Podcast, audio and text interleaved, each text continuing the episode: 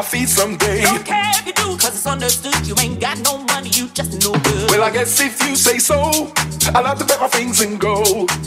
Bet my things and go.